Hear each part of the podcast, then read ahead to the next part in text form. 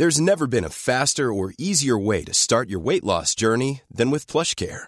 PlushCare accepts most insurance plans and gives you online access to board-certified physicians who can prescribe FDA-approved weight loss medications like Wigovi and Zepbound for those who qualify. Take charge of your health and speak with a board-certified physician about a weight loss plan that's right for you. Get started today at plushcare.com slash weight loss. That's plushcare.com slash weight loss. C'est une première en France, un vaste réseau de trafic d'armes à feu imprimées en 3D a été démantelé à Marseille. Ces armes, qui ressemblent comme deux gouttes d'eau à des armes classiques, sont en réalité faites de plastique, mais sont tout aussi dangereuses. Alors que sait-on de ces nouvelles armes et faut-il s'inquiéter de ce trafic? Salut, c'est Blanche, Hugo est malade aujourd'hui, donc je prends le relais. C'est le sujet à la une de ces actus du jour. Ces armes 3D, appelées FGC, pour Fuck Gun Control, ce qui veut dire grossièrement fuck le contrôle des armes à feu, sont donc créées de toutes pièces par des imprimantes 3D. Elles sont entièrement faites de plastique, à part le canon et les vis qui sont en métal. Une imprimante 3D, c'est une machine qui peut créer de vrais objets juste à partir d'un dessin sur l'ordinateur. Alors comme ça, on pourrait croire que ce sont des jouets en plastique, mais non non, elles fonctionnent comme de vraies armes et sont donc mortelles. En l'occurrence, celles qui ont été saisies peuvent tirer des cartouches traditionnelles de 9 mm. Elles sont proches à 95% des armes d'origine, selon le colonel Hervé Pétry, chef de l'unité nationale cyber de la gendarmerie nationale. En juin dernier, à Marseille par exemple, une arme en 3D avait été utilisée pour une tentative d'assassinat. Cette fabrication en 3D, elle est importée des États-Unis et elle a été encouragée par le lobby pro-armes. D'ailleurs, à la tête de ce réseau démantelé en France il y a quelques jours, il y a un homme de 26 ans qui fait partie de cette mouvance pro-armes américaine, dont le but en gros est de diffuser des armes à un maximum de personnes pour se protéger de l'État que ces gens considèrent comme totalitaire et oppresseurs. Au total, 14 personnes entre 18 ans et une trentaine d'années ont été interpellées en France et en Belgique par 300 gendarmes mobilisés pour l'occasion, dont des membres de l'unité d'élite GIGN. Certaines de ces personnes s'occupaient de la fabrication des armes et d'autres étaient des revendeurs. 8 imprimantes 3D, 7 armes 3D et 23 armes dites classiques, donc des vraies armes avec des balles,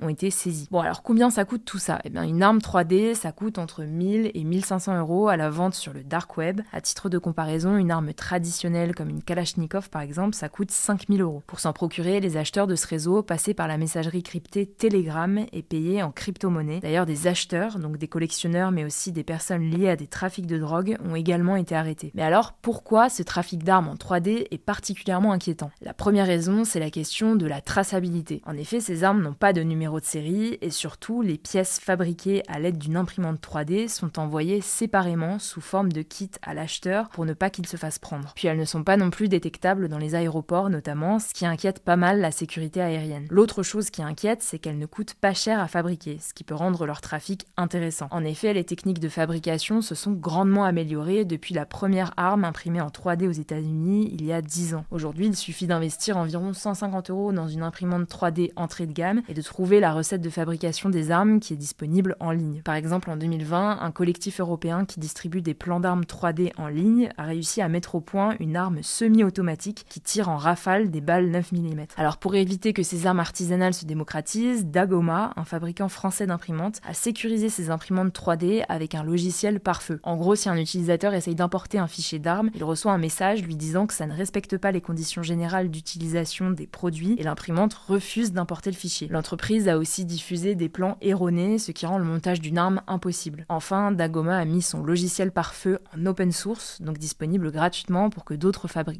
puissent l'utiliser. Voilà pour ce sujet, les experts appellent à repenser le système de contrôle des armes qui n'est actuellement pas adapté pour lutter contre ces nouvelles armes 3D. Je vous mets des liens en description si vous voulez en savoir plus. On continue avec les actualités en bref et on commence avec cette première actu majeure. Le roi britannique Charles III, âgé de 75 ans, est atteint d'une forme de cancer. C'est ce qu'a annoncé le palais de Buckingham ce lundi soir dans un communiqué. Alors on ne sait pas exactement de quel type de cancer il s'agit, mais on sait qu'il a été détecté tôt selon les déclarations du Premier ministre britannique Rishi Sunak. Plus précisément, le cancer a été découvert lors de son opération de la prostate le 26 janvier dernier. Cependant, le palais de Buckingham a fait savoir qu'il ne s'agissait pas d'un cancer de la prostate. En tout cas, le prince Harry, qui vit actuellement en Californie, a pu discuter avec son père et est arrivé à Londres ce mardi pour lui rendre visite. Deuxième actu en France, une nouvelle journée de grève des enseignants a eu lieu ce mardi à l'appel de trois syndicats pour obtenir de meilleures conditions de travail et s'opposer à la politique éducative au collège. Selon les chiffres communiqués à la mi par le ministère de l'Éducation nationale, 3,2% des enseignants ont fait grève ce mardi. À l'heure où je tourne ces actus du jour, on n'a pas encore les chiffres communiqués par les syndicats. Les enseignants protestent contre le choc des savoirs, un plan lancé par le Premier ministre Gabriel Attal quand il était encore au ministère de l'Éducation nationale pour tenter d'arrêter la baisse du niveau à l'école. En plus de cette journée de grève, les syndicats souhaitent organiser des actions toute la semaine sous la forme de rassemblements ou encore d'initiatives locales. Jeudi dernier, près de 20% des enseignants en France étaient en grève lors de la première journée de mobilisation, selon les chiffres du ministère de l'Éducation nationale, et 47% selon les syndicats. Troisième actu, de nombreux bombardements ont touché ce week-end les villes de Rafah et Khan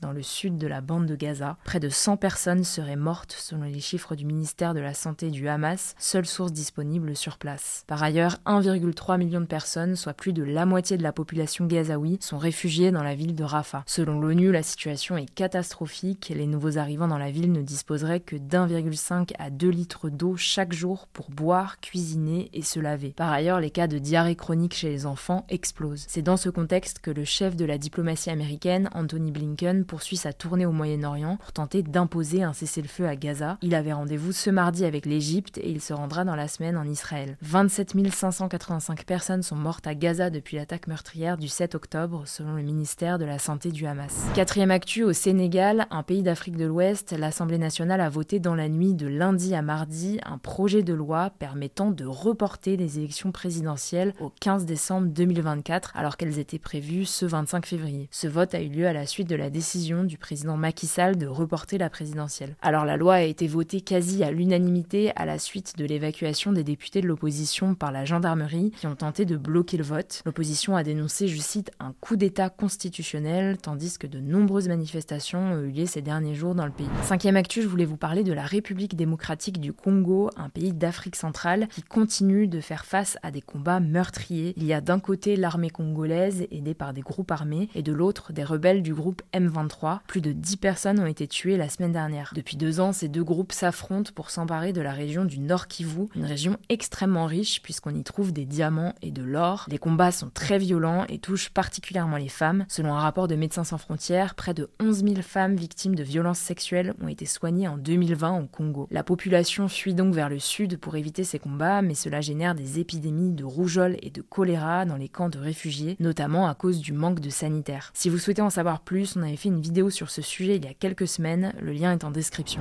Sixième actu, des feux de forêt au Chili, un pays situé en Amérique du Sud, ont causé la mort d'au moins 123 personnes. Ces incendies sont le résultat de la grande sécheresse et du phénomène climatique El Niño qui touche plusieurs pays d'Amérique latine. À noter que la température dans le centre du Chili avoisine les 40 degrés depuis 6 jours. Sur place, dans la région de Valparaiso, les pompiers luttent encore contre une quarantaine de foyers actifs selon le ministère de l'Intérieur et le bilan devrait malheureusement s'alourdir. Plusieurs centaines de personnes sont encore portées disparues. Certains habitants dénoncent l'inaction du gouvernement. On continuera de vous informer là-dessus. Septième actu, les Français font de moins en moins l'amour selon une nouvelle étude de l'IFOP publiée ce mardi. Plus précisément, 76% des Français ont eu un rapport sexuel au cours des 12 derniers mois. Ça représente une baisse de 15 points depuis 2006. Alors cette baisse est encore plus importante chez les jeunes puisque plus d'un quart des 18-24 ans n'ont eu aucun rapport en 2023, soit 5 fois plus qu'en 2006. En cause selon l'étude, les réseaux sociaux ou encore les jeux vidéo qui prennent une part de plus en plus importante dans la vie des jeunes. Pour vous donner un exemple, plus de la moitié des hommes de moins de 35 ans ont préféré jouer aux jeux vidéo en 2023 plutôt que de faire l'amour. On termine avec une bonne nouvelle, une équipe française de chercheurs va lancer avant l'été un premier essai clinique pour tester un médicament qui permettrait de restaurer l'audition d'une douzaine d'enfants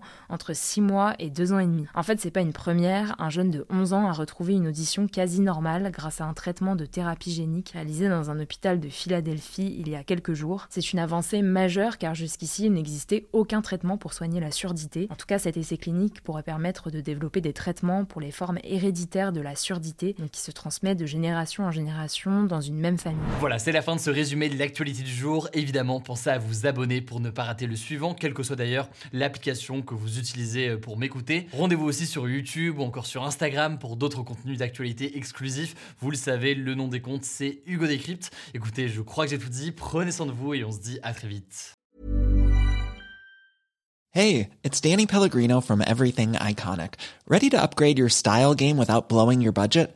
Check out Quince. They've got all the good stuff shirts and polos, activewear, and fine leather goods all at 50 to 80% less than other high-end brands.